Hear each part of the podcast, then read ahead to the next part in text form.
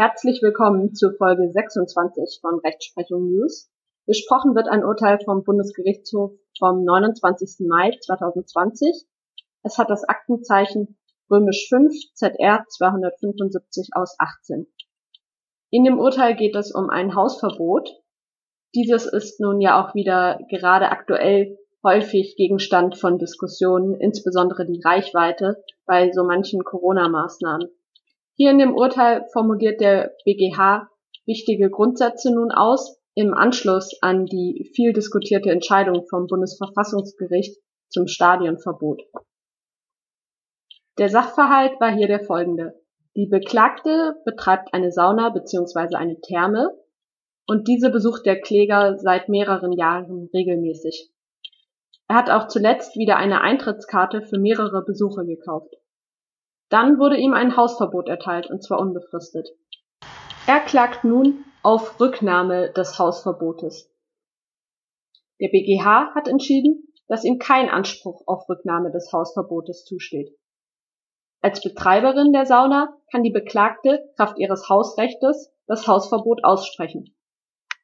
Das Hausrecht und die Befugnis, ein Hausverbot zu erteilen, werden aus den Paragraphen 858 folgende 903 und 1004 BGB hergeleitet. Es ermöglicht dem Inhaber eines einer Einrichtung frei zu entscheiden, wem er Zutritt gestattet und wem er den verwehrt. Hintergrund ist letztlich die Eigentumsgarantie, die in Artikel 14 Grundgesetz grundrechtlich geschützt ist. Zudem ist das Hausrecht auch durch Artikel 2 Absatz 1 Grundgesetz, nämlich die Privatautonomie und die Selbstbestimmung geschützt. Der BGH führt aus, dass das Hausrecht hier nicht durch dadurch eingeschränkt ist, dass der Kläger eine Eintrittskarte für mehrere Besuche erworben hat. Zwar können aus einer vertraglichen Bindung Einschränkungen des Hausrechts resultieren. Das ist zum Beispiel der Fall, wenn sich der Betreiber einer Einrichtung vertraglich verpflichtet hat, dem Gast Aufenthalt zu gestatten. Dann kann er sich nur nach den allgemeinen zivilrechtlichen Regeln lösen also vor allem durch Anfechtung oder bei Dauerschuldverhältnissen durch eine Kündigung aus wichtigem Grund. Bei einer vertraglichen Bindung kann der Betreiber also dennoch ein Hausverbot erteilen, aber er benötigt dafür einen wichtigen Sachgrund. Wie sieht es hier in dem Fall aus? Der Kauf der Mehrfacheintrittskarte hat hier nicht zu einer solchen vertraglichen Bindung geführt, die das Hausrecht einschränken würde denn die Karte war nicht personalisiert. Es handelt sich deshalb nach § 807 BGB um ein sogenanntes kleines Inhaberpapier. Das sind Papiere, bei denen die Leistung an den Inhaber des Papiers, hier also an den Inhaber der Karte, erteilt wird, und zwar unabhängig von der Person.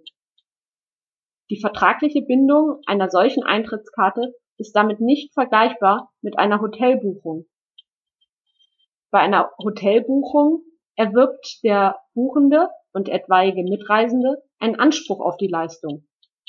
Die Bindung besteht unmittelbar zwischen dem Hotelbetreiber und dem bestätigten Gast. Gegenüber einem Dritten werden keine Rechte begründet.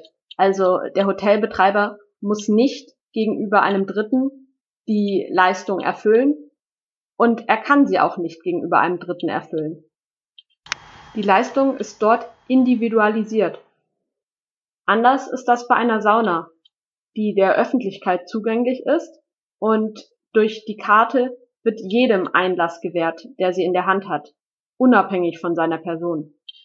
Daneben hat sich der BGH noch mit einer weiteren Frage der Einschränkung des Hausrechts befasst, nämlich mit der Frage, ob das Hausverbot einen sachlichen Grund erfordert. Dies könnte man mittelbar aus der auf die, das Zivilrecht einwirkenden Grundrechte ableiten, nämlich aus Artikel 3 Absatz 1 Grundgesetz, dem Gleichbehandlungsgrundsatz. Denn nach früherer Rechtsprechung wurde das Hausrecht grundsätzlich immer eingeschränkt, wenn der Betreiber für die Allgemeinheit die Einrichtung öffnet. Dann trat die Privatautonomie aus Artikel 2 Absatz 1 Grundgesetz hinter den allgemeinen Gleichbehandlungsgrundsatz bei der Abwägung zurück. Diese frühere Rechtsprechung des BGHs wurde nun durch die zwischenzeitlich ergangene Entscheidung des Bundesverfassungsgerichts modifiziert. In der Entscheidung zum Stadionverbot hat das Verfassungsgericht ausgeführt, dass Artikel 3 Absatz 1 Grundgesetz kein objektives Verfassungsprinzip statuiert, dass Private ihre Rechtsbeziehung prinzipiell gleichheitsgerecht gestalten müssen. Grundsätzlich gibt es deshalb auch durch Artikel 3 Absatz 1 Grundgesetz, auch durch die mittelbare Drittwirkung keine Einschränkung der Privatautonomie. Eine Ausnahme besteht nur, wenn es eine spezifische Konstellation ist. Und das ist vor allem der Fall, wenn der Veranstalter einem großen Publikum unabhängig von der Person seine Veranstaltung öffnet und diese für den Betroffenen für die Teilnahme am gesellschaftlichen Leben besonders wichtig ist. Dann wird das Hausrecht eingeschränkt, sowie auch bei Monopolstellungen des Anbieters. Dies führt dazu, dass bestimmte Personen nur bei sachlichem Grund dann ausgeschlossen werden können. Der BGH folgt hier nun erstmals in der Entscheidung diesen neuen Grundsätzen des Bundesverfassungsgerichts in der Stadionverbotsentscheidung. Grundsätzlich besteht danach keine mittelbare Drittwirkung des Artikel 3 Absatz 1 Grundgesetz im Zivilrecht zwischen Privaten mehr, auch wenn die Einrichtung für eine breite Öffentlichkeit geöffnet wird. Deshalb bedarf es hier für das Hausverbot für die Sauna bzw. Therme auch keines sachlichen Grundes. Denn der BGH sieht hier auch keinen Sonderfall einer Einrichtung, die für das gesellschaftliche Leben besonders erheblich ist. Denn dafür ist eine objektive Sicht maßgeblich. Danach kommt es für den Benutzer regelmäßig nicht darauf an, eine bestimmte Therme zu benutzen. Auch wenn die Kommunikation mit anderen Gästen erfolgt, ist diese nicht im Vordergrund. Primär geht es ja um Ruhe und Gesundheit und ähnliches. Wichtig ist also, dass ein rein objektiver Maßstab angelegt wird. Deshalb ist es auch egal, dass der Kläger seit Jahren dieselbe Therme hier benutzt und deshalb dort sozial besonders eingebunden ist. Denn sonst würde die Rechtssicherheit erheblich beeinträchtigt werden, wenn ein Hausverbot davon abhängig gemacht werden würde, wie sehr subjektiv der Benutzer eingebunden wird. Deshalb bedarf es einer typisierenden Betrachtung.